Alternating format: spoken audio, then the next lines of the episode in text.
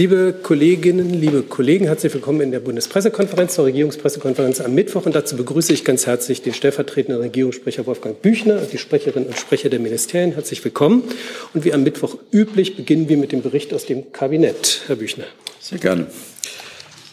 Ja, von mir einen schönen Tag. Ähm, das Kabinett hat heute das von Bundesminister für Wirtschaft und Klimaschutz vorgelegte Klimaschutzprogramm 2023 der Bundesregierung beschlossen. Das vorliegende Programm leistet einen wesentlichen Beitrag, um die Klimaziele Deutschlands bis 2030 zu erreichen.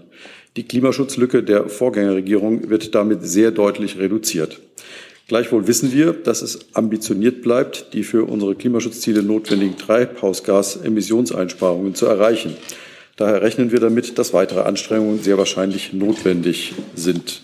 Zu den Details des Klimaschutzprogramms. Das Programm sieht Klimaschutzmaßnahmen für die Energiewirtschaft, die Industrie, den Gebäudesektor, die Landwirtschaft und den Verkehrssektor sowie sektorübergreifende Maßnahmen vor. Das Programm enthält neben wichtigen bereits im Jahr 2022 beschlossenen, wie zum Beispiel den Maßnahmen aus dem Energiesofortmaßnahmenpaket, vor allem die folgenden zentralen Maßnahmen im Gebäudesektor sind das insbesondere die Novellierung des Gebäudeenergiegesetzes, die Reform der Bundesförderung für effiziente Gebäude und das Wärmeplanungsgesetz. Für den Industriesektor sind vor allem die Klimaschutzverträge und das Förderprogramm Dekarbonisierung der Industrie entscheidende Hebel. Im Verkehrsbereich sind vor allem die Lkw-Maut, das Deutschlandticket und die Reform des Straßenverkehrsrechts zu nennen. Im Bereich natürlicher Klimaschutz ist das Aktionsprogramm natürlicher Klimaschutz die Hauptmaßnahme und natürliche Senken und Bio, um, um natürliche Senken und Bio, die, Biodiversitätsschutz voranzubringen. Mit dem Programm kommt die Bundesregierung im Übrigen auch ihrer Verpflichtung des Klimaschutzgesetzes, Paragraph 8 Absatz 2, zum Beschluss von Sofortprogrammen nach, nachdem die Jahresemissionsmenge des Jahres 2022 im Gebäude- und im Verkehrssektor überschritten worden waren. So viel hierzu zunächst. Erstmal alle und dann ja, alle. zu den. Ja, ne? Gut, dann haben wir ähm, ein Beschlusspapier zu nachhaltiger Entwicklung mit Mut gemeinsam Zukunft gestalten. Dieses ähm, Beschlusspapier wurde heute im Kabinett verabschiedet. Abgesehen von den großen, für jeden Menschen offensichtlichen Krisen der Klimakrise, der Artenkrise und der Verschmutzungskrise mit ihren jeweiligen Auswirkungen. Es sind noch gut sieben Jahre Zeit, um die von der Weltgemeinschaft vorgenommenen globalen Ziele der Agenda 2030 für nachhaltige Entwicklung zu erreichen. Vor diesem Hintergrund gilt es, die politischen und gesellschaftlichen Weichen anzupassen. Der Beschluss geht genau hierauf ein. Er verweist dabei auf die deutsche Nachhaltigkeitsstrategie als Rahmen für die Umsetzung der Agenda 2030 im Land. An sechs Transformationsbereichen und drei als Hebel für die Umsetzung in wichtigen Themenfeldern wird exemplarisch gezeigt, was die Bundesregierung erreichen will, welche Maßnahmen sie ergriffen hat und was noch geplant ist. Die Transformationsbereiche behandeln die Themen menschliches Wohlbefinden und Fähigkeiten, soziale Gerechtigkeit, Kreislaufwirtschaft, Energiewende und Klimaschutz, außerdem nachhaltiges Bauen und Verkehrswende sowie nachhaltige Agrar- und Ernährungssysteme und schließlich schadstofffreie Umwelt. Als sogenannte Hebel zur Umsetzung der zuvor genannten Themen gelten die folgenden Transformationsfelder internationale Verantwortung und Zusammenarbeit, Finanzen sowie Forschung, Innovation und Digitalisierung. Die Bundesregierung steht zu ihrer nationalen, europäischen und internationalen Verantwortung, die Agenda 2030 umzusetzen. Sie nimmt Verantwortung wahr für die jetzt lebenden Menschen, ebenso wie für die nachfolgenden Generationen in Deutschland und in anderen Ländern.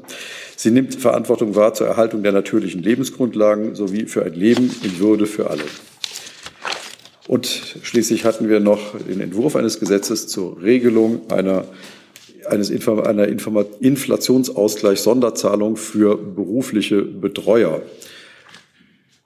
Da, es geht darum, wenn ein Volljähriger aufgrund von psychischer Krankheit oder einer Behinderung seine Angelegenheiten nicht erledigen kann, dann bestellt das Vormundschaftsgericht auf seinen Antrag oder von Amts wegen für ihn einen Betreuer. Selbstständige berufliche Betreuerinnen und Betreuer und Betreuungsvereine sollen eine solche Sonderzahlung erhalten. Ziel ist es, die inflationsbedingten finanziellen Mehrbelastungen abzufedern. Damit soll einem möglichen Betreuungsmangel entgegengewirkt werden. Pro geführter Betreuung sieht der Entwurf eine monatsweise Zahlung für den Zeitraum von Anfang 2024 bis Ende 2025 vor. Ehrenamtliche Betreuerinnen und Betreuern soll ebenfalls eine Sonderzahlung gewährt werden. Der Gesetzentwurf sieht darüber hinaus eine Änderung des Betreuungs- und Migrationsgesetzes vor. Dadurch sollen die ehrenamtlichen Betreuerinnen und Betreuer bei der Prüfung ihrer persönlichen Eignung zur Zuverlässigkeit entlastet werden. Zukünftig soll die zuständige Behörde die Auskunft aus dem zentralen Schuldnerverzeichnis ausdrücklich selbst einholen können. Potenzielle ehrenamtliche Betreuerinnen und Betreuer werden so in Vorbereitung ihres ehrenamtlichen Engagements von bürokratischen Hürden entlastet. Soweit die heutigen Kabinettsbeschlüsse. Gibt es erstmal zum einen der äh, genannten Terminfragen? Das ist nicht der Fall. Dann mach. Team? Nee? Nee, nur, nur zu dem genannten jetzt erstmal. Dann Auswärtige Amt mit einer Reiseankündigung. Also zu den genannten Themen. Ja oder nein? Dann bitte Herr Essen. Dankeschön. Ähm, die, äh, worauf beruht die Ansage, dass mit dem Paket äh, die Klimaziele erreicht werden können? 65 Prozent Reduzierung gegenüber 1990. Die 220 Millionen Tonnen, die da übrig bleiben, entsprechen ungefähr einem Drittel der Emissionen im vergangenen Jahr. Ähm, das ist doch ein höherer Anteil als 1990, das Referenzjahr. Worauf beruht also die Annahme, dass mit diesem Paket die Vorgabe erreicht werden kann? Zum einen auf den hier ausgeführten Maßnahmen, die äh, jetzt ihre Wirkung entfaltet werden. Und zum anderen ähm, habe ich ja auch hier vorgetragen, dass die Bundesregierung davon ausgeht, dass auch weitere Anstrengungen notwendig sein werden. Wurde jemals in der Vergangenheit, wurden jemals in der Vergangenheit Maßnahmen komplett umgesetzt? Das war ja die Voraussetzung für diese, für diese positive Annahme. Herr Habeck hat gesagt, wenn alle äh, Maßnahmen konsequent umgesetzt werden, dann ist das möglich. Hat das jemals in der Vergangenheit so stattgefunden? Also ehrlich gesagt ist das für mich so, ein, so, jetzt so eine hypothetische äh, Frage, kann das in Zukunft klappen? Wir gehen davon aus, dass das klappt, weil auch diese Regierung den Klimaschutz ähm, mehr als jede ihrer Vorgängerregierungen ernst nimmt und tatsächlich auch Maßnahmen ergriffen hat, um dort voranzukommen. Herr Jung? Ja, vielleicht mal ans äh, Klimaschutzministerium. Was hat sich denn im Vergleich zum Entwurf für das Klimaschutzprogramm jetzt mit dem beschlossenen Programm noch geändert? Oder ist das genauso durchgegangen, dass voraussichtlich bis zu 80 Prozent der Klimalücke geschlossen werden, aber nicht die ja, ganze? Wir haben wir haben ja am 22. August die Vorlage der Stellungnahme des Expertenrates gehabt. Das liegt Ihnen ja, lag Ihnen ja vor. Und danach haben wir NGOs, Länderverbände im Zusammenhang mit der Veröffentlichung beteiligt. In der Beteiligung haben wir gesagt, dass das ein Zwischenfazit ist, eine Bestandsaufnahme. Und wir sagen selbst, ja, wie der Regierungssprecher sagt, dass noch weitere Aushandlungen hier nötig sind. Ähm, dabei wurde ja auch, das wurde ja auch in vergangenen Regierungspressekonferenzen gesagt und darauf eingegangen. Aber wir haben ja auch einiges erreicht. Zum Beispiel ähm, die Energiesofortmaßnahmenpakete aus der EEG-Novelle sind umgesetzt in der Umsetzung. Wind an Land Gesetz, Windenergie, äh, Windenergie auf See-Gesetz, Novelle des Energiewirtschaftsgesetzes, Bundesnaturschutzgesetz. Das GEG äh, ist gestartet, also oder wird starten, ist beschlossen worden. Die BEG wird jetzt sehr bald umgesetzt werden und startet zum 1.1. Also es sind schon einige, die äh, in der Umsetzung waren oder jetzt in der aktuellen Umsetzung sind. Wir haben auf Ihre konkrete Frage Anregungen ähm, mit den anderen, äh, der anderen Ressort, die Anregungen der Länderverbände, Anhörung mit den anderen Ressorts geteilt und wir nehmen die auf. Stand jetzt wollten wir aber erstmal politisch äh, daran festhalten, dass wir wollten das jetzt erstmal zum Abschluss zur im, im Kabinett bringen, dass ähm, wir auch die Umsetzung einfordern können. Wenn wir jetzt noch die Änderungen, die wir jetzt vernommen haben, die wir auch berücksichtigen werden und diskutieren werden, wenn wir die jetzt noch aufgenommen hätten, hätte das noch etwas gedauert. Wir wollten jetzt aber erstmal das äh, in dieser Form im Kabinett haben, damit wir uns an die Umsetzung, und zwar alle Ressorts an die Umsetzung machen können. Das impliziert nicht, dass das nicht aufgenommen wird und dass wir daran nicht äh, arbeiten ähm, in einem Aushandlungsprozess, der jetzt noch äh, künftig stattfinden wird. Zusatz? Also die Maßnahmen, die Sie im Juni gepitcht haben, also in, in Ihrem Entwurf, da ist keine rausgekommen jetzt in der Kabinettsabstimmung. Das ist die erste Frage. Und zweitens. Ja, bitte akustisch nochmal, habe ich nicht verstanden. Die Maßnahmen, die Sie im Juni im Entwurf hatten, äh, da ist keine rausgeflogen jetzt äh, via Kabinettsabstimmung. Und das andere, der Kollege hat ja gerade schon gesagt, der Minister hat gesagt, wenn alle Maßnahmen umgesetzt werden, gelangen immer noch rund 220 Millionen Tonnen CO2 zu viel in die Atmosphäre. Bleibt es bei dieser Zahl? Äh, bei dieser Zahl bleibt es. Wir haben aber auch gesagt, Regierungssprecher, und wir haben es auch betont äh, und werden das auch in der Pressemitteilung, die jetzt rausgehen müsste, auch nochmal aufgreifen, dass wir daran eben genau daran arbeiten. Wir wissen um diese Lücke. Die Lücke ist aber wesentlich kleiner, als sie noch äh, davor gewesen, sind, gewesen ist, weil wir eben diese vielen Maßnahmen getroffen haben. Aber wir wollen äh, mit den verschiedenen Maßnahmen, die wir jetzt künftig ergreifen werden, und daran arbeiten wir, diese Lücke schließen für, bis, bis 2030. Es ist uns bewusst, es wurde auch mit den ähm, Expertenrat und mit den Ländern und Verbänden so besprochen. Der Expertenrat sagt ja selber, es gibt die Lücke, aber es macht jetzt keinen Sinn, schnelle Ausbesserungen zu machen. Es muss jetzt etwas, ein, ein größerer Wurf her, um diese 200 ähm, noch zu füllen. Hey Leute, kurzer Hinweis. Wir stellen ja alles, was wir produzieren, kostenlos ins Netz. Ohne Kommerz. Wir können das nur, weil ihr unsere finanziellen Supporter seid. Das funktioniert seit Jahren und so soll es bleiben. Jeder Euro zählt, per Überweisung oder PayPal. Schaut einfach in die Podcast-Beschreibung und jetzt geht's weiter. Herr Jessen. Ich mache es kurz. Ähm, die Lücke entsteht wesentlich im Bereich Verkehr. Ähm, was bietet das Verkehrsministerium an, um diese Lücke zu schließen? Herr Jessen, der Verkehrssektor leistet seinen Beitrag zur Erreichung der Klimaschutzziele. Ähm, und das äh, hat ja auch der Regierungssprecher schon ausgeführt. Ähm, wir haben eine Vielzahl von Maßnahmen beigetragen zu dem Klimaschutzprogramm. Und wir arbeiten kontinuierlich daran fort, ähm, die Lücke weiter zu schließen. Ich möchte sehr gerne diese Gelegenheit nutzen, um noch ein paar einzelne Maßnahmen auszuführen die wir auf den Weg gebracht haben. Ähm, das ist die Einführung der CO2-differenzierten Lkw-Maut zum Ende des Jahres. Das ist der Investitionshochlauf bei der Schiene. Das ist das Deutschland-Ticket, das wir eingeführt haben. Und das ist der beschleunigte Ausbau der Tank- und Ladeinfrastruktur für E-Fahrzeuge. Zugleich ähm, bringen wir auf den Weg eine Modernisierung des Straßenverkehrsrechts wo äh, wir auch den Kommunen zusätzliche Mittel und Maßnahmen einräumen, um einen Beitrag zum Klimaschutz im Verkehr zu leisten. Ähm, insbesondere der Investitionshochlauf bei der Schiene, ähm, den möchte ich hier noch einmal betonen. Wir stellen ein großes Milliardenpaket bereit, um die Bahn zu modernisieren und um insbesondere die Infrastruktur zu modernisieren. Ähm, klar ist natürlich auch, die Maßnahmen, die wir jetzt auf den Weg gebracht haben, die wirken nicht von heute auf morgen. Beim Thema Infrastruktur liegt das in der Natur der Sache. Diese Maßnahmen entfalten jetzt ihre Wirkung und sie werden ihre Wirkung entfalten. Und wir werden kontinuierlich daran weiterarbeiten, unsere Klimaschutzziele zu erreichen. Nachfrage, die Maßnahme Deutschland-Ticket äh, faltet sich gerade eher zurück.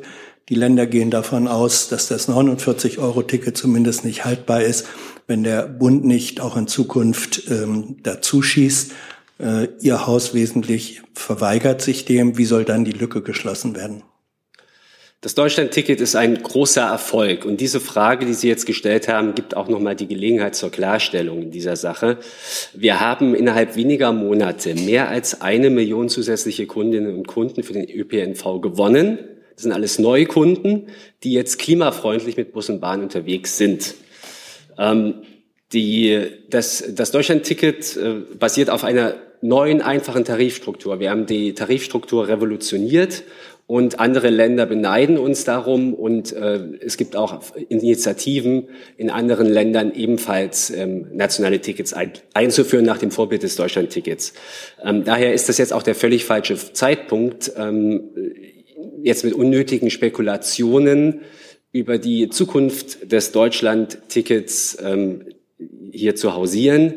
Ähm, es geht, äh, wir dürfen das Ticket nicht schlecht reden und wir dürfen vor allem auch nicht die Kundinnen und Kunden verunsichern. Das passiert leider in der aktuellen Debatte. Klar ist, die Finanzierung ist gesichert. Der Bundeskanzler und die Regierungschefs der Länder haben sich ähm, Ende 2022 auf ein Finanzierungsmodell bis 2025 geeinigt. Und wir als Bundesregierung stehen zu diesem Beschluss. Die Länder erhalten bis 2025 jährlich 1,5 Milliarden als Ausgleich für, den, für das Deutschlandticket und darüber hinaus, ich hatte ja vorhin die Investitionen bei der Bahn angesprochen, ähm, die Milliardeninvestitionen. Wir haben uns auch äh, dazu entschieden und setzen das auch um, die Regionalisierungsmittel massiv zu erhöhen. Die steigen jedes Jahr die Regionalisierungsmittel für den ÖPNV, die steigen jedes Jahr um eine Milliarde Euro und dann noch zusätzlich um drei Prozent. Hier findet also eine exponentielle Entwicklung statt. Und es ist jetzt natürlich auch an den Ländern ihrerseits einen Beitrag zu leisten, damit das Deutschlandticket auch in Zukunft zu einem attraktiven Preis angeboten werden kann. Ähm, hier gab es ja auch schon verschiedene Vorschläge. Da geht es äh, darum, mehr Effizienz bei der Verwaltung zu gewinnen, zum Beispiel ähm, durch die Zusammenlegung von Verkehrsverbünden oder auch durch eine kon konsequente Digitalisierung, zum Beispiel des Ticketwesens. Hier äh, sind auf jeden Fall noch ungehobene Potenziale und äh, die müssen auch gehoben werden seitens der Länder. Bevor wir zu anderen Themen kommen, Frau Deschauer mit einer Reiseankündigung. Genau, vielen Dank. Ähm, ich habe eine Reiseankündigung für Außenministerin Baerbock zu machen. Sie wird morgen am späten Abend nach Albanien reisen. Außenministerin Baerbock wird in Tirana am Treffen der Außenministerinnen und Außenminister im Rahmen des Berlin-Prozesses mit den Ländern des westlichen Balkans teilnehmen. Am Rande des Treffens wird sie sich auch mit ihren kosovarischen und serbischen Amtskollegen zu Gesprächen treffen. Es ist zudem die erste Reise der Außenministerin nach Albanien. Sie wird den Außenminister Albaniens und den Premierminister Albaniens ähm, sprechen. Der Berlin-Prozess, das möchte ich kurz ähm, erläutern, wurde von der Bundesregierung 2014 als informelles Format für regionale Kooperation auf dem westlichen Balkan initiiert. Es soll die EU-Annäherung der Länder unterstützen. Äh, dieser Prozess soll auch zur Verbesserung der Beziehungen in der Region beitragen. Und da geht es oft ganz konkret um Lösungen, die das Leben der Menschen unmittelbar verbessern. Das Treffen findet dieses Jahr erstmals in einem Land des westlichen Balkans statt. Herzlichen Dank. Dazu, Herr Rink. Ja, Frau Tescher, ich hätte ganz gerne gewusst, ob Sie denn, also Frau Baerbock, auch Ihren äh, ich weiß gar nicht, ob es eine Außenministerin ist vom Kosovo oder ein Außenminister, also ihren Kollegen auf jeden Fall des Kosovo trifft. Das hatte ich, glaube ich, eben gerade vorgetragen. Nur, achso, ich hatte nur Serbien und, verstanden. Okay. Kann ich noch mal äh, genau noch mal wiederholen? Das ist geplant, kosovarischen und serbisch, das kosovarische und den serbischen Amtskollegen, Kolleginnen zu Gesprächen zu treffen. Dann noch mal eine Nachfrage, wie Sie die Lage jetzt an dem Grenzgebiet einschätzen. Es hat Meldungen gegeben, dass die Serben dieser Aufforderung folgen, äh, westlicher Staaten äh, Truppen zurückzuziehen. Ist das auch Ihre Erkenntnis und sehen Sie eine generelle Entspannung in diesem Grenzgebiet? Ähm, vielleicht ganz grundsätzlich, ähm, weil wir uns dazu auch äh, geäußert hatten bereits ähm, in diesem Rahmen, aber auch auf äh, geeigneten Netzwerken. Es ist so, dass die Lage in der Region durchaus sorgenvoll stimmt und die Gewalt im Norden Kosovos die Ende September ähm, begangen wurde, die zu Tötung von ähm, kosovarischen Polizisten äh, geführt hat, wir aufs Schärfste verurteilt haben. Wir haben sehr klar, und das tun wir weiterhin, zu Deeskalation aufgerufen. Die Außenministerin hat das getan, auch insbesondere in Richtung eines unzweideutigen Gewaltverzichts an die serbische Adresse. Serbien steht in der Pflicht, äh, unzweideutig zu Gewaltverzicht aufzurufen. Und auch die Täter müssen als solche benannt werden, die diese Tat begangen haben. Und äh, die Tat muss vollends aufgedeckt werden. Insgesamt ist die Lage natürlich angespannt. Ähm, erste Anzeichen für eine Truppenreduzierung an dieser Grenze sind ein wichtiger Schritt in Richtung Deeskalation. Nichtsdestotrotz ähm, möchten wir noch mal betonen, äh, dass insgesamt ähm, weitere Schritte in Richtung Deeskalation gegangen werden müssen. Herr Tufik Nia dazu? Bitte. Frau Deschauer, zwei Fragen zu dem Thema. Die kosovarische Außenministerin hat vor einem Krieg in der Region gewarnt. Teilt Ihr Ministerium diese Einschätzung? Und was bedeutet dieser Konflikt auch für den äh, Beitritt Serbiens in die EU? Ich habe von dieser Stelle die Äußerungen der kosovarischen Außenministerin nicht zu bewerten, sondern ich kann noch mal wiederholen, dass wir in Sorge sind, ob der angespannten Lage in den letzten Tagen und Wochen und hier sehr klar und eindeutig weiterhin zu Deeskalation aufrufen.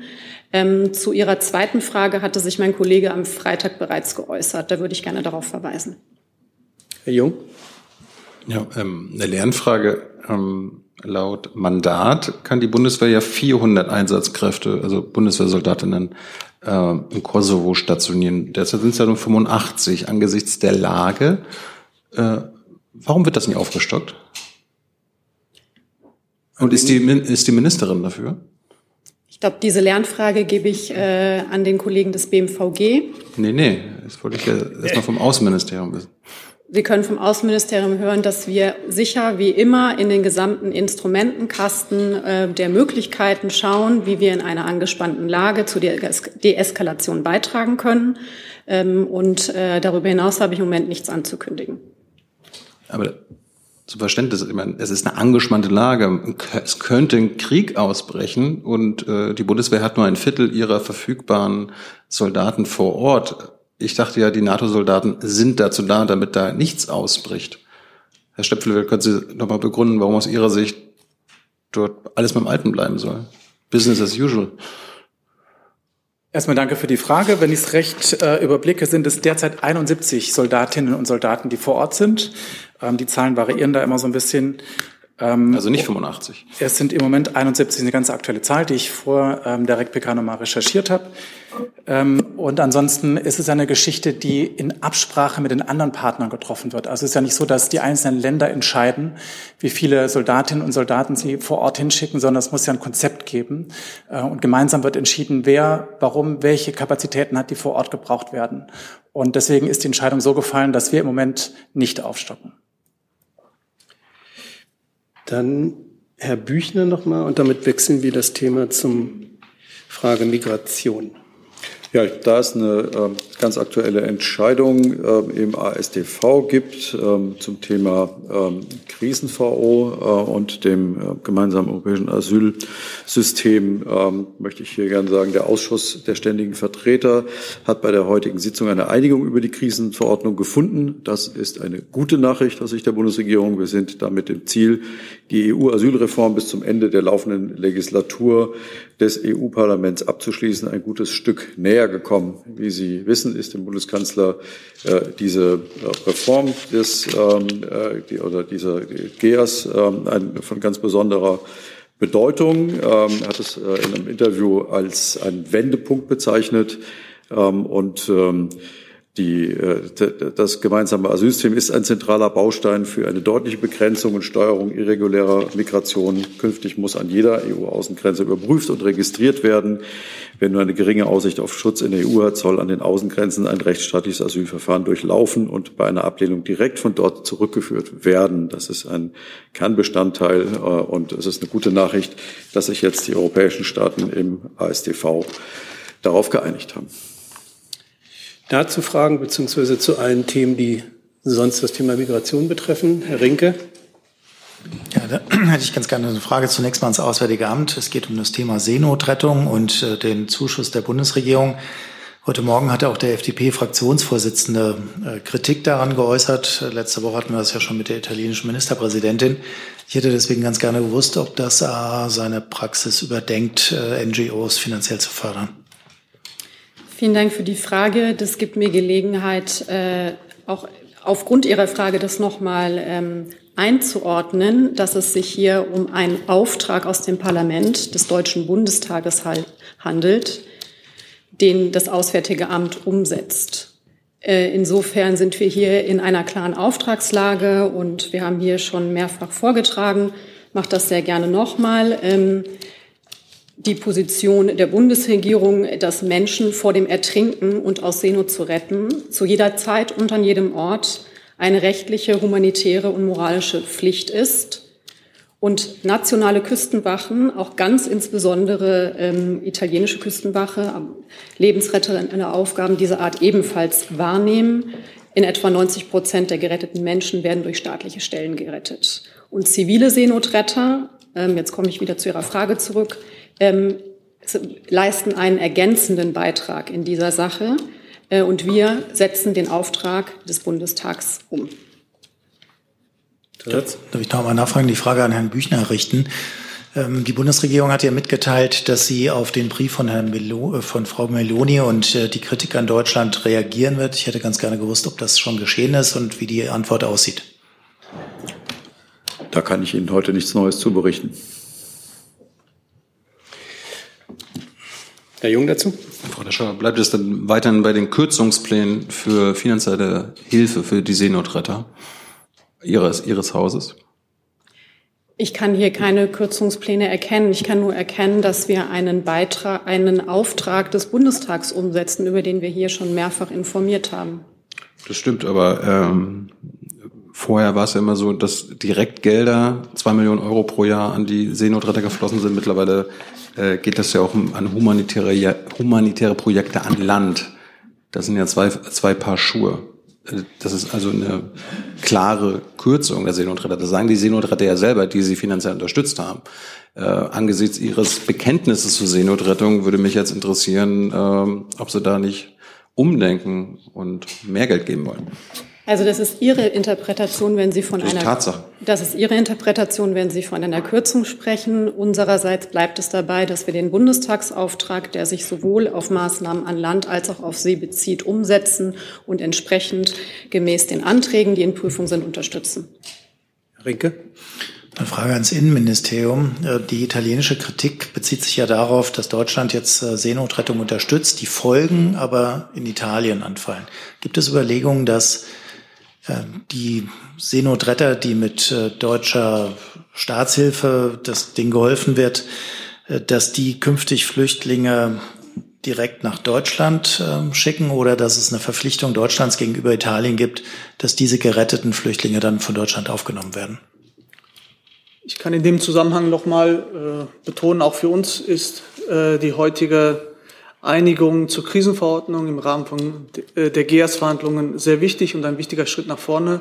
Und Sie wissen, dass äh, die, der ganze GEAS-Komplex äh, eine Verteilung von Geflüchteten in Europa vorsieht, einen verpflichtenden Solidaritätsmechanismus ebenso wie entsprechende Pflichten zur Registrierung an den Außengrenzen und ich glaube, mit der GIAS-Reform kommen wir einen guten Schritt weiter, was die Lastenverteilung innerhalb Europas betrifft.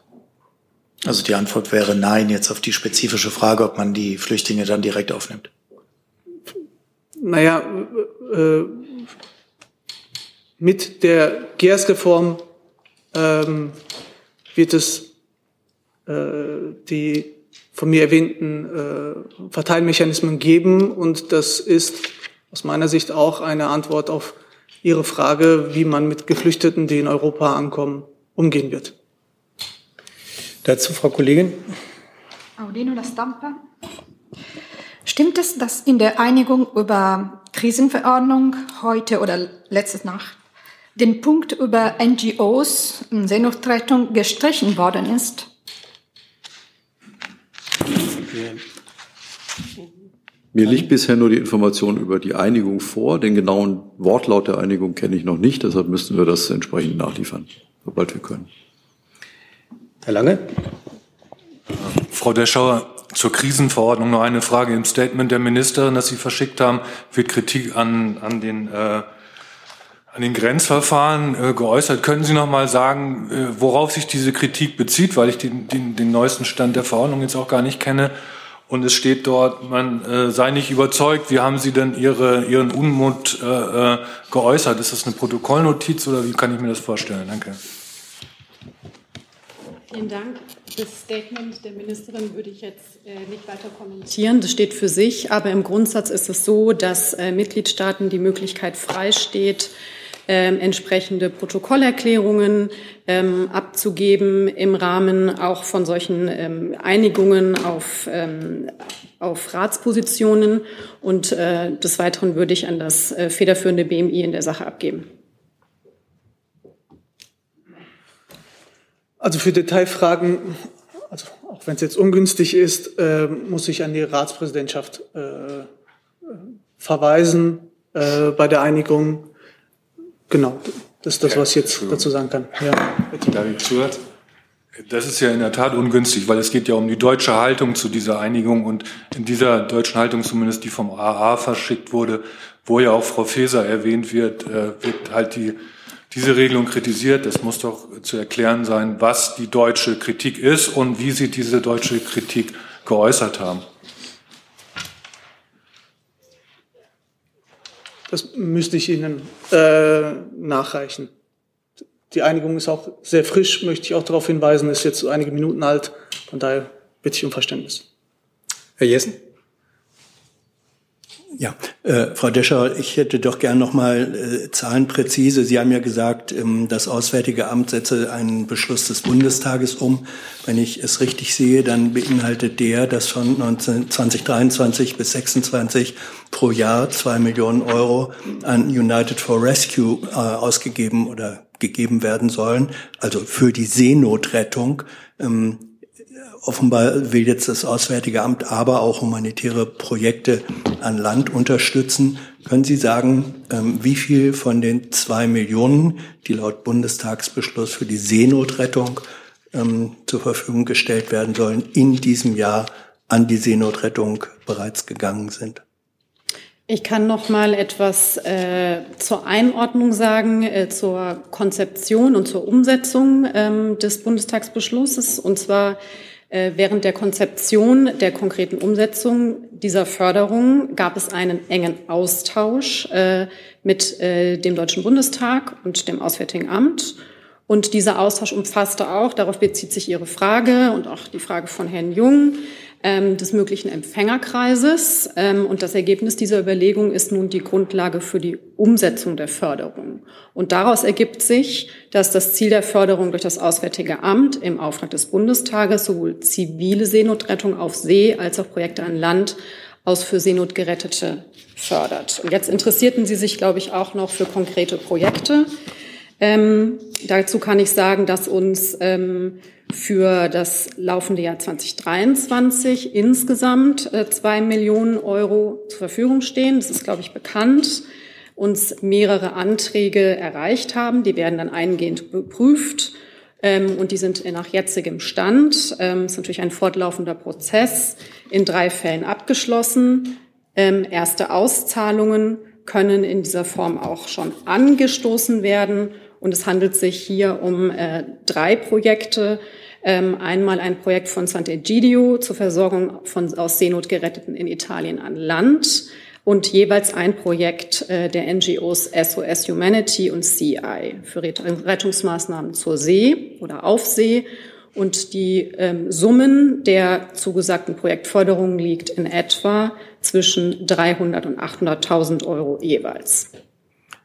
Nachfrage, ähm, das bedeutet, ähm, Sie gehen davon oder nach Ihrer Auffassung ist es so, dass der Bundestagsbeschluss diese zwei Millionen äh, pro Jahr nicht explizit für die Seenotrettung, also auf See, ähm, gewidmet ist, sondern auch Hilfsmaßnahmen für Gerettete äh, an Land umfasst. Und der zweite Teil, wenn Sie jetzt sagen, äh, ungefähr eine halbe Million sei ausgegeben, das bedeutet, dass aber noch weitere Anträge für dieses Jahr äh, gestellt werden können, richtig? Also zur zweiten Frage zuerst. Die Anträge, die eingegangen sind, äh, werden sukzessive geprüft. Und insofern kann es sein, dass wir auch, ähm, das werden Sie sicher ja hier erfragen, ähm, dann weitere Updates äh, liefern können in der Sache. Zur ersten Frage ordne ich das nochmal ein, wie ich das getan habe. Ähm, dass es sich um einen Beschluss handelt des Bundestages, der entsprechend auch dann im Austausch mit dem Auswärtigen Amt und äh, den Mitgliedern des Deutschen Bundestages ähm, so besprochen wurde, dass wir hier die beiden äh, Ziele der Förderung zur See und äh, für Projekte an Land gleichermaßen abdecken. Insofern in Umsetzung. Ich mache mir Ihre Aussage der Kürzung nicht zu eigen. Vielleicht noch eine kurze Ergänzung zu den Grenzverfahren, die möglicherweise eine Antwort auf Ihre Frage sein äh, oder ist. Äh, wichtig für die Bundesregierung war, äh, dass es auch im Krisenfall keine Abweichung der Aufnahmestandards äh, gibt und das ist auch entsprechend festgehalten. Und ein zweiter Punkt, der uns auch wichtig war, war, dass äh, die Aktivierung der Krisenverordnung nur durch qualifizierte Mehrheit äh, der Mitgliedstaaten erfolgen kann. Herr Jung? Nochmal eine Lernfrage, Frau Deschauer. Ähm, wie viele, äh, gab es denn Anträge von Seenotrettungsorganisationen, die bisher nicht bewilligt wurden, die ein negatives Ergebnis hatten? Wir verkünden hier üblicherweise, wenn es ein Ergebnis gibt, und das habe ich getan in den drei Fällen. Und ansonsten dauert der Prüfprozess an.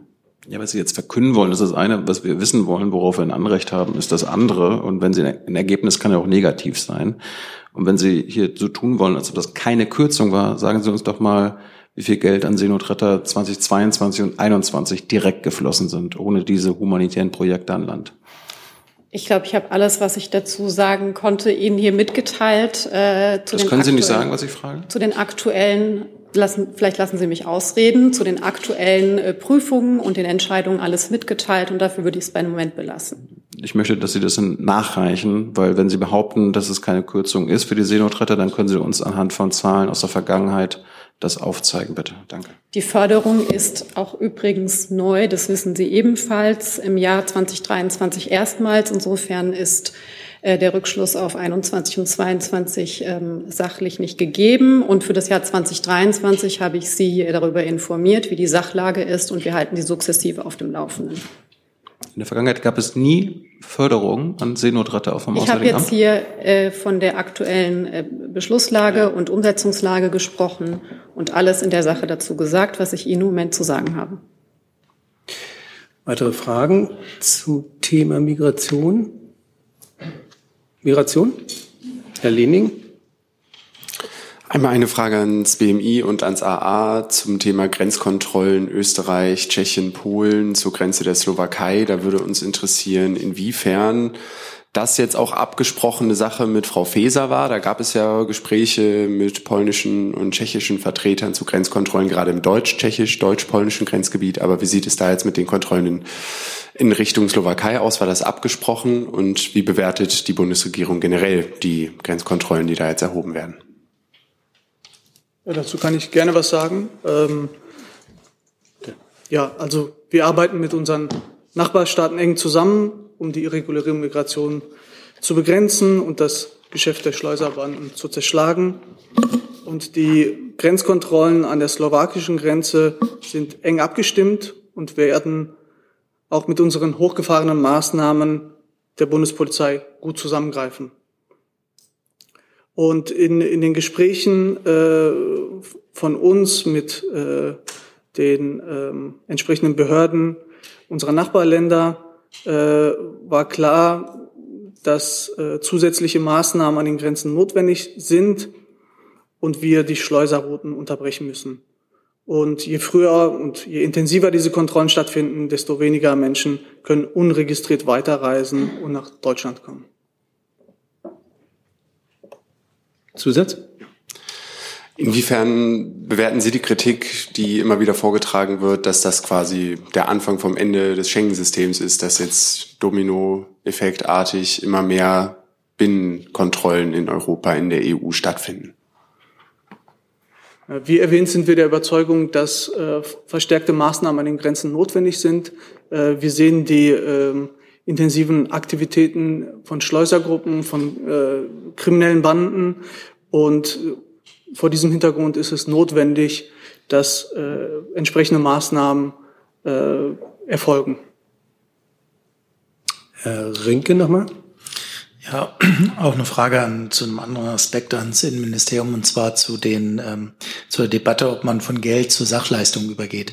Ich hätte ganz gerne nochmal gerne nachgefragt und verstanden, was eigentlich die Position Ihres Ministeriums ist. Die Ministerin hat ja darauf verwiesen, dass der Bund die rechtlichen Möglichkeiten bereits eingeräumt hat. Die FDP hat jetzt äh, mehr oder weniger den Ländern Ultimatum gestellt. Sie sollen bis Anfang November ähm, sich dafür entscheiden. Äh, ist die Ministerin und ist ihr Ministerium dafür, dass die Länder jetzt alle auf Sachleistung umstellen? Oder ist das nur ein juristischer Hinweis gewesen, dass es möglich ist? Der juristische Hinweis, dass äh, diese Möglichkeit besteht, ist korrekt. Äh, für weitergehende Fragen muss ich ans BMAS verweisen, weil dort die Zuständigkeit für das Asylbewerberleistungsgesetz liegt. Okay, dann gebe ich die Frage weiter.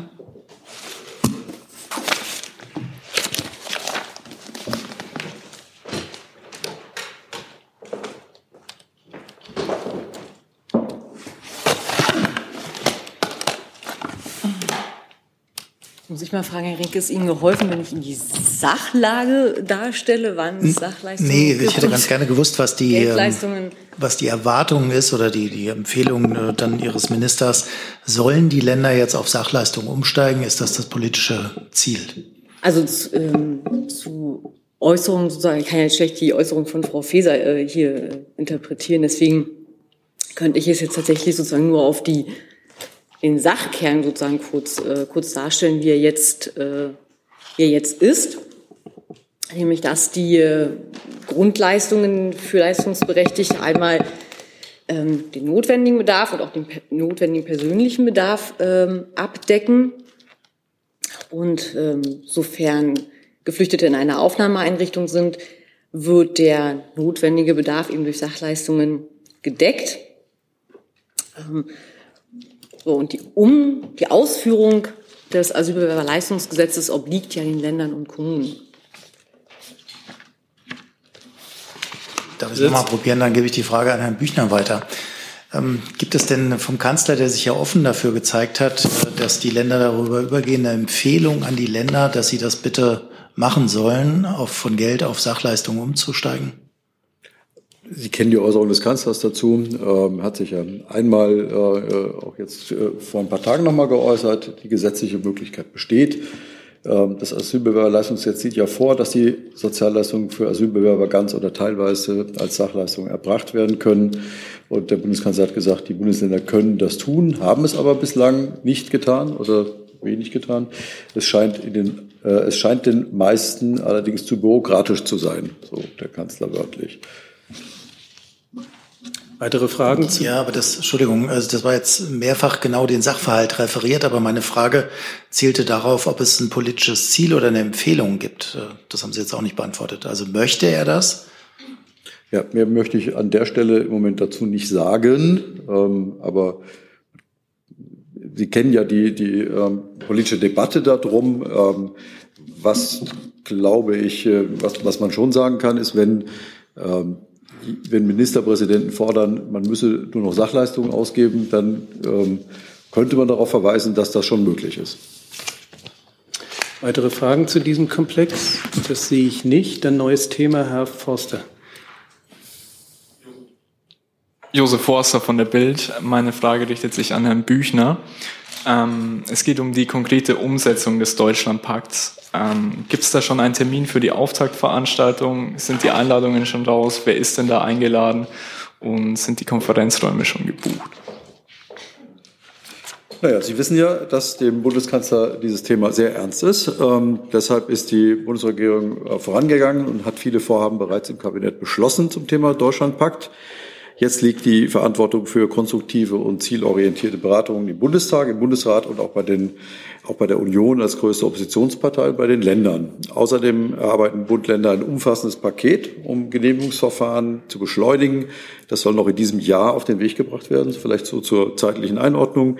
Gutes Beispiel für den Schulterschluss, äh, den der Bundeskanzler das ist ein gutes Beispiel für den Schulterschluss, den der Bundeskanzler den politisch Verantwortlichen angeboten hat. Ähm, das Bundeskanzleramt begrüßt es ausdrücklich, dass die Länder sich konstruktiv in den Deutschlandpakt einbringen und ihrerseits Vorschläge zur Beschleunigung der noch zähen Planungsprozesse unterbreitet haben.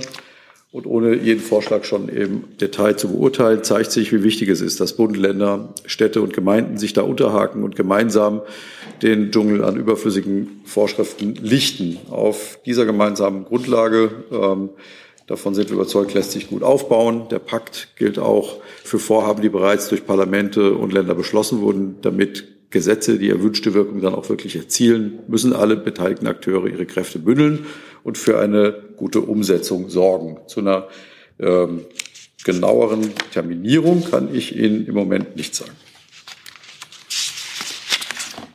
Weitere Fragen dazu? Dann neues Thema, Frau Kollegin. Eine Frage an das BMWK. Der Nachrichtensender PBS in den USA hat eine Recherche durchgeführt, äh, die auf das, äh, auf das deutsche Unternehmen Niles Simmons Hagenscheid hinweist. Laut der Recherche soll die Firma gegen die Russland-Sanktionen verstoßen haben und Maschinen für den Bau von Panzermotoren äh, an einen russischen Panzerhersteller äh, geliefert haben. Die Maschinen werden in Chemnitz äh, hergestellt und das Unternehmen sagt, äh, es habe deutsche Exportgenehmigungen erhalten. Ist dem Ministerium und äh, der Regierung dies bekannt und äh, untersuchen Sie das Unternehmen um mögliche Sanktionenverstöße? Zum Thema Sanktionsverstößen haben wir uns ja hier dazu geäußert, äh, wie wir ähm, das äh, nachhalten, äh, was, was unsere Auffassung dazu ist, zu dieser konkreten ähm, zu dieser konkreten Lage kann ich nichts sagen. Ist auch nicht Sache des BMWK allein. Das kann ich nicht beurteilen. Wenn es da etwas nachzureichen gibt, würde ich das nachreichen. Aber dieser konkrete Fall, der liegt mir nicht vor. Also es ist äh, dem Ministerium nicht, also diese, diese Firma ist nicht unter dem Radar sozusagen des Ministeriums im Moment. Wie ich gesagt habe, mir liegen dazu, mir liegen dazu keine Erkenntnisse vor. Die Frage ist, würden wenn es etwas gibt, dann äh, wird es natürlich nicht vom BMWK verfolgt, sondern wir haben, das ist eine Sache der Bundesregierung und der europäischen Richtlinien, aber mir liegt der konkrete Fall nicht vor. Wenn es etwas nachzureichen gibt, würden wir es nachreichen. Kann ich dann die Frage an Kanzleramt weiterleiten? Ich kann da auch nichts anderes zu beitragen als die Kollegin. Dann neues Thema, Herr Warwick. Na? Herr Büchner, ich befürchte, ich muss Sie noch mal mit der leidigen Causa Cum-Ex, Warburg Bank-Skandal und die Rolle von Olaf Scholz belästigen. Es ist jetzt ein 20-seitiger Aktenvermerk der Kölner Oberstaatsanwältin Anne Prohilker, der führenden Cum-Ex-Ermittlerin unserer Republik, öffentlich geworden, Akt Nummer 213 AR 14-22. In diesem ist unter anderem von Ungereimtheiten in den Aussagen von Olaf Scholz die Rede. Und darüber hinaus wird dort dargelegt, dass Ermittlungen gegen den amtierenden Kanzler nicht weitergeführt worden sind, unter Verweis auf, ich zitiere, mit Rücksicht auf die Stellung des amtierenden Kanzlers erschien daher ein weiteres Zuwarten nicht länger vertretbar. Jetzt dachte ich naivling immer vor, in einem Rechtsstaat seien alle Menschen vor dem Gesetz gleich. Wie bewertet denn der Bundeskanzler, dass für ihn mutmaßlich Ausnahmen gemacht worden sind von diesem rechtsstaatlichen Grundprinzip? Also grundsätzlich, ähm, äh, wir leben hier in einem Rechtsstaat und selbstverständlich sind alle Menschen vor dem Gesetz gleich. Ähm, und darüber hinaus, aus Respekt vor der Unabhängigkeit der Justiz, äußern wir uns zu laufenden Verfahren grundsätzlich nicht. Zusatz?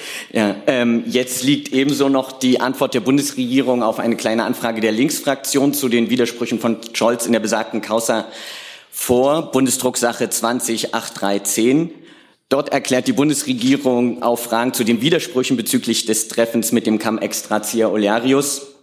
Ich zitiere erneut, Vorgänge im Zusammenhang mit einem Kalendereintrag zu diesem Treffen sind im Einzelnen nicht mehr rekonstruierbar.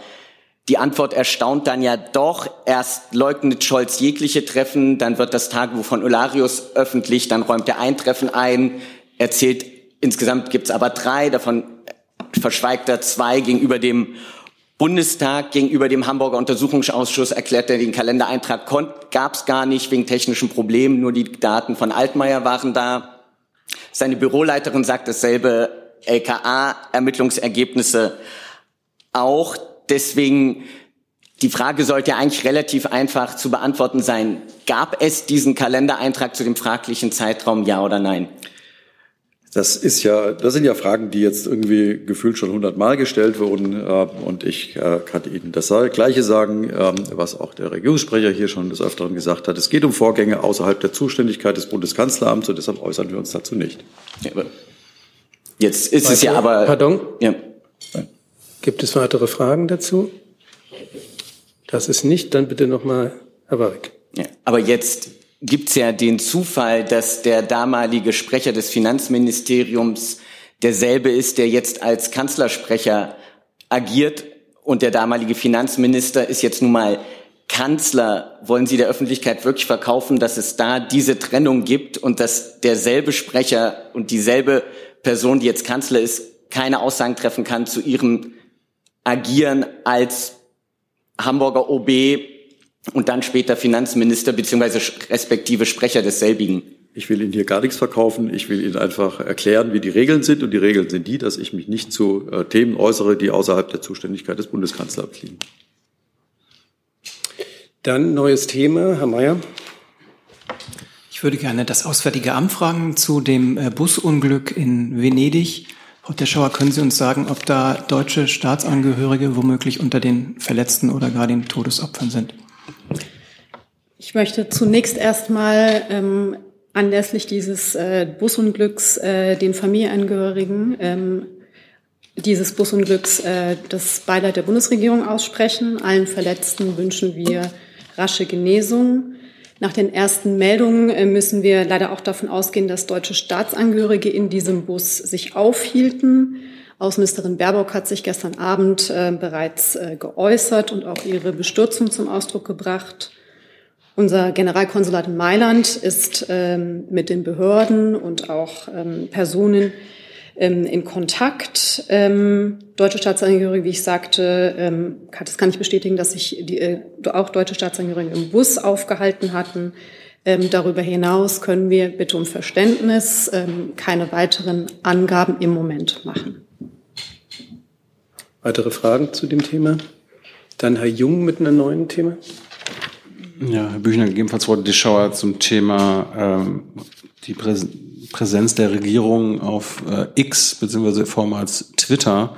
Ähm, da würde mich interessieren, ob sich an Ihrer Haltung, dort aktiv zu sein, äh, sich weiterhin nichts geändert hat angesichts ähm, des Besitzers, Herrn Musk, der mittlerweile offen äh, Aufrufe zur Wahl der AfD, also einer in Deutschland rechtsextremen Partei, ähm, teilt. Äh, er hatte unter anderem das Auswärtige Amt ja indirekt angegriffen für die Förderung der Seenotrettung und einen äh, Aufruf geteilt, der hieß, hoffen wir, dass die AfD die Wahlen gewinnt, damit dieser europäische Suizid endet. Wie Sie wissen, ähm, wir beobachten das, ähm, wie sich die, äh, wie sich diese Plattform entwickelt. Ähm, Im Moment ist das so, äh, dass wir äh, diese Plattform formerly known as Twitter noch nutzen. Aber wie das sich weiterentwickelt, das möchte ich nicht spekulieren. Wir betrachten das jedenfalls sehr genau und möchte hier nichts, möchte nichts ausschließen, aber auch nichts irgendwie für die, für, für die Dauer festlegen. Ich hatte, ich hatte ja Frau Deschauer angesprochen. Kann ja sein, dass gerade weil Herr Musk ja offensichtlich feindlich gegenüber der deutschen Außenpolitik und auch der Ministerin und ihrer Präsenz dort ist, ob sich da was geändert hat. Und Herr Büchner, äh, Twitter bzw. X ist ja auch aus dem Pakt gegen Desinformation der EU ausgetreten. Das fördert ja gerade, oder das sollte ja äh, entsprechende Desinformationen von rechtsextremen Kreisen ähm, verhindern. Jetzt zeigt der Besitzer sich selber als äh, rechtsextrem. Das ändert weiter nichts, ja? Ja, wie gerade gesagt. Also wir beobachten die Entwicklung im Markt der Social-Media-Plattformen und treffen unsere Entscheidungen über die Kommunikation, Kommunikationskanäle wie bisher auch sehr sorgfältig ähm, und vor allem auch den Nutzen, den sie für uns darstellen. Bisher äh, darüber hinaus habe ich im Moment keine Neuigkeiten mitzuteilen. Dann das mache ich gerne. Sie hatten ja gefragt nach der Haltung der Bundesregierung. Ich kann mich äh, den Äußerungen des stellvertretenden Regierungssprechers hier auch für das Auswärtige Amt vollumfänglich anschließen. Wir beobachten das äh, genau. Wir prüfen immer, auf welchen Kanälen äh, wir ähm, als Bundesregierung, als Auswärtiges Amt in dem Fall ähm, uns äußern und ähm, kommen unserer Informationspflicht entsprechend nach, indem wir ähm, uns äh, darüber immer wieder informieren und genau und eng abstimmen in der Bundesregierung. Ich würde aber den einen Aspekt gerne noch ergänzen. Natürlich ist der Kampf gegen Antisemitismus in all seinen Formen eine zentrale Aufgabe unseres demokratischen Rechtsstaats und unserer gesamten Gesellschaft, hat für die Bundesregierung höchste Priorität und äh, die Bundesregierung nimmt öffentliche Äußerungen des X-Eigentümers äh, in dieser Hinsicht schon mit Besorgnis zur Kenntnis. Auch dahingehend beobachten wir die weitere Entwicklung sehr genau. Dann neues Thema, Herr Lening nochmal. Ich hätte noch mal eine Frage ans BMI und ans BMJ. Und zwar morgen findet ja der Gerichtsprozess zum Thema Jens Meyer, der AfD-Politiker, statt in Karlsruhe. Und anlässlich dieses Gerichtsprozesses wollten wir Sie noch mal fragen, tut die Bundesregierung eigentlich genug, damit Rechtsextreme weder in Richterämtern noch ähm, in sonstigen Beamtenverhältnissen arbeiten? Das mal. Ähm, also für äh, das Beamtenverhältnis etc. ist ja das BMI zuständig, von der überlasse ich den. Äh, es geht Part, ja auch um Richter. Überlasse ich den Part gerne äh, äh, dem Kollegen und ansonsten kann ich nur hinzufügen, dass, wie Sie ja vielleicht auch wissen, im äh, Juli der Entwurf des Kabi vom Kabinett äh, für eine Anpassung des deutschen Richtergesetzes äh, beschlossen wurde, der auch regeln sollte oder regelt, dass auch äh, ehrenamtliche Richter äh, die äh, verfassungstreu sein müssen. Genau. Sorry. Dann würde ich an Sie mal abgeben. Also mit Blick auf den konkreten Fall kann ich natürlich nichts sagen, möchte ich auch nichts sagen. Äh, ganz grundsätzlich ähm, äh, zum Beamtenverhältnis ähm, ist zu sagen, dass ähm, Mitgliedschaft in Parteien oder Organisationen, die vom Bundesamt für Verfassungsschutz als Prüffall oder Verdachtsfall eingestuft werden, für sich betrachtet noch zu keinen beamtenrechtlichen Konsequenzen führen. Da, äh, in diesen Fällen müssen weitere Handlungen hinzukommen. Beamtenrechtliche Konsequenzen können sich ergeben, wenn eine Beamtin oder ein Beamter Mitglied einer Partei oder einer Organisation ist, äh, die durch, den, äh, durch das Bundesamt für Verfassungsschutz als verfassungsfeindliches Beobachtungsobjekt identifiziert wurde. Ähm, und die Mitgliedschaft von Beamtinnen und Beamten in einer solchen Partei oder Organisation indiziert äh, Zweifel ihrer Verfassungstreue. Äh, aber letzten Endes äh, kommt es auch äh, äh letzten Endes auf die äh, genauen Umstände äh, der Einzelfälle an und gegebenenfalls auch äh, auf Höhe von, also im Fall von Verurteilungen, im Fall von Straftaten, äh, der, der jeweiligen Strafen. Also von daher so, äh, ganz allgemein ähm, lässt sich diese Frage nach äh, Konsequenzen für Beamtinnen und Beamte äh, nicht beantworten, sondern es kommt immer auf die äh, konkreten Umstände an. Zusatz? Nochmal eine Nachfrage zum konkreten Fall, was Herr Mayer betrifft. Herr Mayer soll gesagt haben, dass äh, es gut sei, wenn Menschen Angst hätten vor Richtern mit AfD-Parteibuch und dass für ihn natürlich auch AfD-Parteibeschlüsse äh, maßgeblich für seine Urteilssprüche seien. Inwiefern glauben Sie als Vertreter der Bundesregierung, dass man Richterinnen und Richter, die derlei Aussagen tätigen, noch weiter beschäftigen kann? Herr Ho, bitte.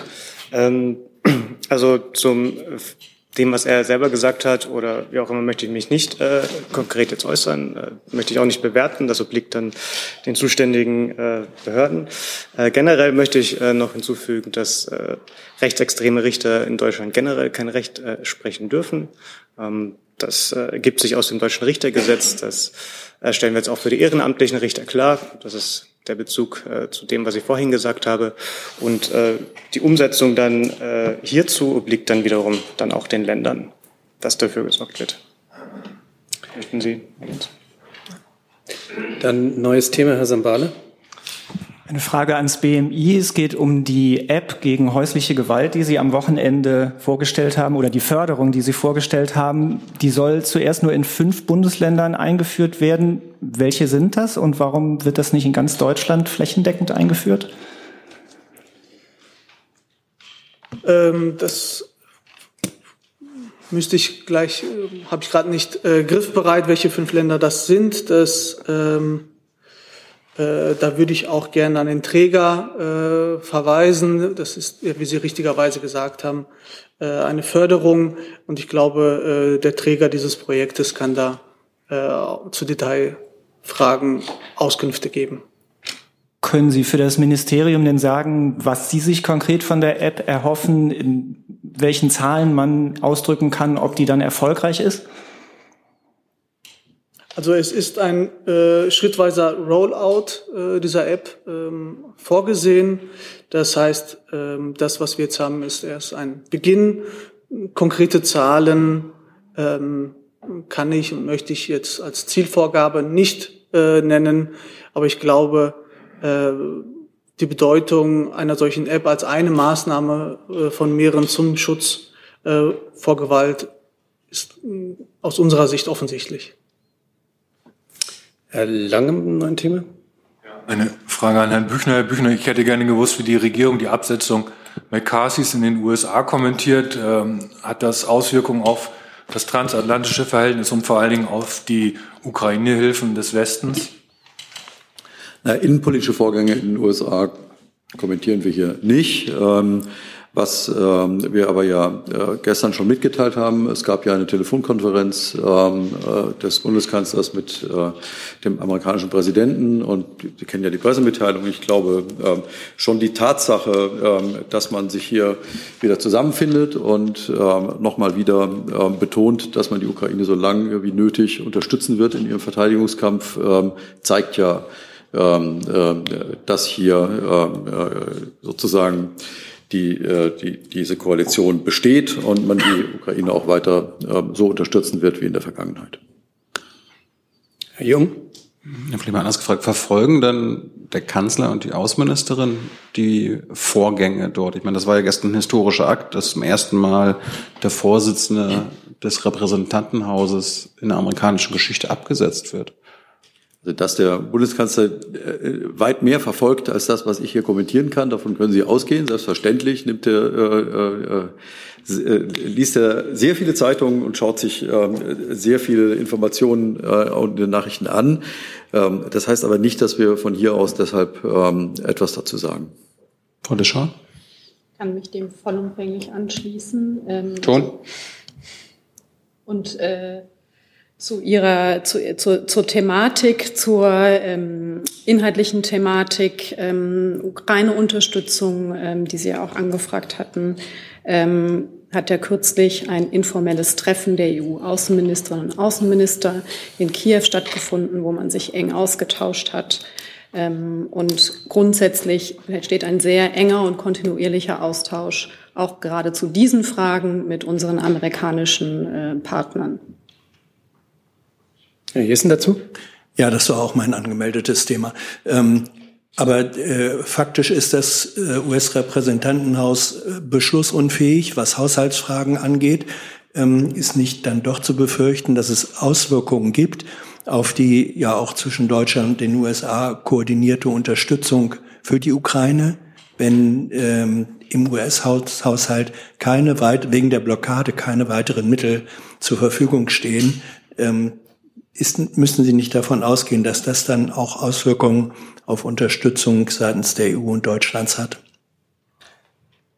Also wir Nochmal, also wir äh, Vorgänge innerhalb der amerikanischen Innenpolitik äh, zu kommentieren, ist wirklich nicht unsere Aufgabe. Ähm, aber die klare Botschaft, äh, die äh, gestern ausging äh, von der Telefonkonferenz des Bundeskanzlers mit dem amerikanischen Präsidenten und anderen Staats- und Regierungschefs zu dem Thema war, dass sich die Ukraine auf die weitere Unterstützung ähm, verlassen kann.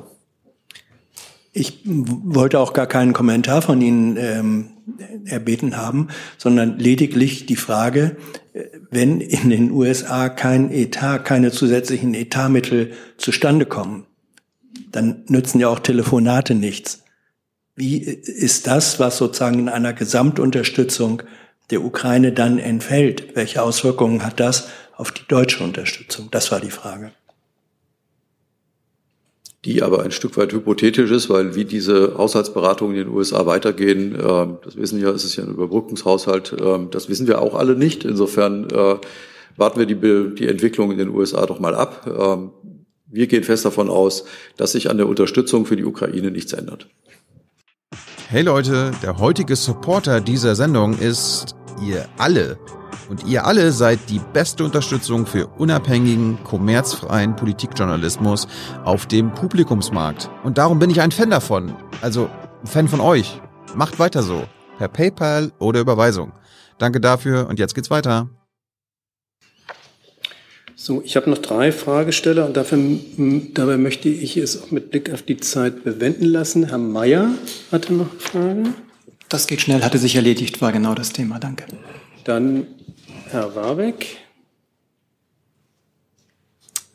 Bei Ihnen bin ich immer irgendwie. Ja, äh, ich habe noch eine Frage ans AA. Das Auswärtige Amt hat kürzlich auf eine kleine Anfrage der Linksfraktion zu rechtsextremer Ausprägung der ukrainischen Geschichtspolitik Bundesdrucksache 20-8177 erklärt, ich zitiere, die Bundesregierung macht sich die in der Vorbemerkung und den Fragestellungen enthaltenen rechtlichen Wertungen und Tatsachenbehauptungen, insbesondere hinsichtlich der pauschalen Einordnung bestimmter historischer Gruppierungen oder Personen als rechtsextrem, antisemitisch, antiziganistisch oder sonst rassistisch, ausdrücklich nicht zu eigen. Die Bundesregierung nahm damit Bezug auf Verweise in der Anfrage auf das Jahrbuch für Antisemitismusforschung sowie auf eine Zusammenfassung des aktuellen Forschungsstandes zu dem Thema durch die wissenschaftlichen Dienste des Bundestages. Dort heißt es exemplarisch, bei der Organisation ukrainischer Nationalisten handelt es sich um eine autoritäre faschistische Bewegung, die sich an deutschen, kroatischen... Warwick, kommen Sie zur Frage? Ja, aber das Zitat ist relevant für die Frage äh, italienischen Faschisten orientierte. Die Führer der UN sahen ihre Organisation auf gleicher Ebene mit solchen europäischen... Sie können aber vielleicht das Zitat ein bisschen zusammenfassen. Ich ja, meine, aber das, das Zitat ist äh, gut, lange Rede, kurzer Sinn. Sowohl genau, das Jahrbuch für Antisemitismusforschung als auch die wissenschaftliche Dienste des Bundestages kommen relativ klar zu dem Schluss, und das wird da ausschließlich referiert, dass es sich bei UN und dem paramilitärischen Flügel von UMB unter Bandera eindeutig werden die als antisemitisch und rassistisch deklariert und das Auswärtige Amt stellt sich sehr explizit gegen diese Interpretation. Da würde mich einfach interessieren, auf Grundlage welcher Erkenntnisse stellt sich das Auswärtige Amt so explizit gegen diese Einschätzung der genannten Quellen oder es gibt auch zahlreiche Quellen in der Bundeszentrale für politische Bildung, die zum selben Schluss kommen. Also Sie werden verzeihen, dass ich äh, zu Ihrem äh, längeren Zitatvortrag äh, und der Bundesdrucksache diese hier nicht äh, spontan parat habe äh, und deswegen im Moment äh, keine intensive Kommentierung dazu vornehmen kann. Bin mir sicher, dass das Auswärtige Amt gemeinsam mit der ganzen Bundesregierung auf Grundlage einer fundierten äh, Einschätzung zu der Antwort kommt, äh, die ja offenbar öffentlich zugänglich ist und insofern Ihnen vorliegt. Ja gut, aber kurze Nachfrage.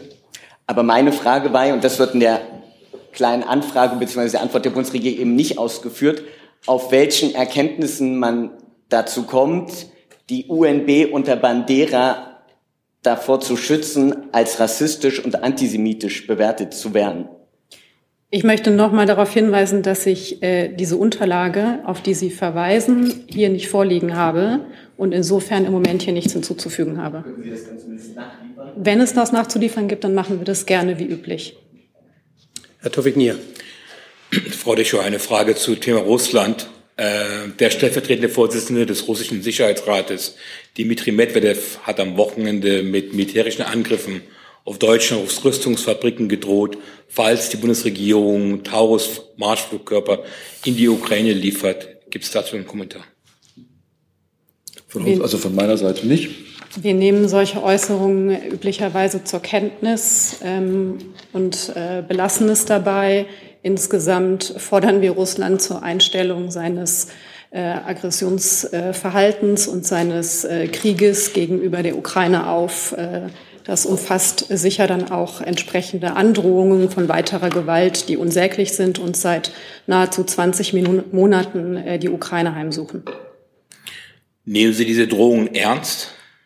Wir nehmen sie zur Kenntnis, wie ich sagte, und äh, fordern unsererseits ernst dazu auf, ähm, entsprechende Aggression ähm, einzustellen und den Krieg gegen die Ukraine zu beenden. Und Frau Kollegin, bitte dazu. Dann Frau Kollegin mit der letzten Frage, Herr Sambale. Äh, ich hätte gerne eine Stellungnahme vom AA und vom Kanzleramt. Äh, der Präsident von Aserbaidschan wird diese Woche in Granada äh, der Premierminister von Armenien nicht treffen. Und der aserbaidschanische Präsident hat gesagt, er wirft der EU und Mitgliedstaaten vor, pro-armenische Äußerungen zu machen. Welches Signal sendet so eine Entscheidung und solche Äußerungen? Danke. Also ich kann da gerne anfangen. Ähm, wie Sie wissen, ähm, ist das ähm, ein Thema, ist die, die ganze Situation äh, zwischen Armenien und Aserbaidschan ein Thema, was vor allem auf der EU-Ebene beraten wird. Diese, äh, die, diese Äußerung und diese Absage äh, nehmen wir äh, zur Kenntnis, aber ich möchte sie hier nicht weiter kommentieren, weil wir mit solchen Kommentaren ja auch gar nicht dazu beitragen würden, dass Lösungen, ähm, die wir dringend brauchen, ähm, äh, die auch wichtiger denn je sind, weil wir eine rasche humanitäre Versorgung der Menschen vor Ort benötigen, ähm, äh, weil wir die auch nicht erschweren wollen. Deshalb ähm, werde ich mich hier sehr zurückhalten. Ich kann vielleicht nur ganz grundsätzlich sagen, ähm, genau, Herr Büchner führte ja zur EPG aus, ähm, dass grundsätzlich die von äh, Charles Michel ähm, geleiteten ähm, Verhandlungen unter der Ägide des Präsidenten des Europäischen Rats ähm, vielleicht in Verhandlungen und Gespräche, dass wir die als Bundesregierung grundsätzlich unterstützen und deswegen entsprechend auch Gespräche dieser Art grundsätzlich wichtig sind und äh, am Rande dieses Treffens wichtig gewesen wären, ähm, sie aber auch in Zukunft die Unterstützung der Bundesregierung haben. Dann sind wir äh, zu dem Thema ich halte das für so wichtig, dass ich jetzt noch mal eine Ausnahme mache. Sambala. Danke. Äh, die französische Außenministerin ist ähm, in, nach, nach Armenien gereist und hat da mögliche Waffenlieferungen Frankreichs an Armenien in Aussicht gestellt und will auch in der Krisenregion, die besonders betroffen sein könnte von weiteren aserbaidschanischen Aggressionen, eine Konsulatseröffnung in Aussicht gestellt. Plant die Bundesregierung auch Aktivitäten in die Richtung, also das Angebot von Waffenlieferungen oder die Eröffnung eines Konsulats? Üblicherweise richten sich die Fragen zu äh, Lieferungen äh, militärischen oder Materials ans BMWK. Naja, aber grundsätzlich an der Stelle kann man, glaube ich, sagen, für die Bundesregierung insgesamt, dass wir jetzt nicht spekulieren wollen. Vor allem wollen wir nicht beitragen zu irgendeiner, äh, mit, mit irgendwelchen Äußerungen zu irgendeiner äh, weiteren Eskalation. Ganz wichtig ist, dass die, im Gegenteil, dass diese Situation dort friedlich gelöst wird, im Interesse der Menschen gelöst wird, äh, die dort äh, hoffentlich auch in Sicherheit äh, leben können oder auch vielleicht wieder leben können, äh, die dort die dort geflohen sind. Äh, und deshalb möchten wir jetzt auch nicht weiter spekulieren über äh, irgendwelche nächsten Schritte. Herr Jung. Äh, Gibt es einen Kommentar dazu, dass der Staatssicherheitsdienst Aserbaidschans die drei Ex-Präsidenten der Republik Karabach festgenommen hat, sowie den Parlamentssprecher? also vom, vom, vom Auswärtigen Amt, ich meine, das sind ja furchteinflößende Vorgänge denn dort. Unser Kommentar, äh, glaube ich, im Grundsatz äh, angesichts der auch dort angespannten Lage ist, ähm, dass die Menschen, die dort, und es sind äh, nur noch wenige, die dort vor Ort verblieben sind, dass Aserbaidschan alles äh, dafür tun muss, um äh, diesen Menschen Zugang zu Nahrungsmitteln, medizinischer Versorgung äh, zu ermöglichen ähm, und ähm, dass wir zu einer äh, Lösung entsprechend aufrufen. Und ähm, weil ich diese Versorgungslage ansprach, war es uns auch ein Anliegen, dass entsprechend unabhängige Beobachter, UN-Beobachter sich ein Bild vor Ort machen konnten. Ähm, eine sogenannte Fact-Finding-Mission war vor wenigen Tagen vor Ort. Ähm, das ist ein erster wichtiger Schritt, ähm, aber sicher nur ein erster. Erster Schritt, ähm, Transparenz ist in dieser angespannten Lage das Gebot der Stunde. Dann sind wir durch für heute. Ich bedanke mich ganz herzlich für die Aufmerksamkeit und fürs Kommen. Danke.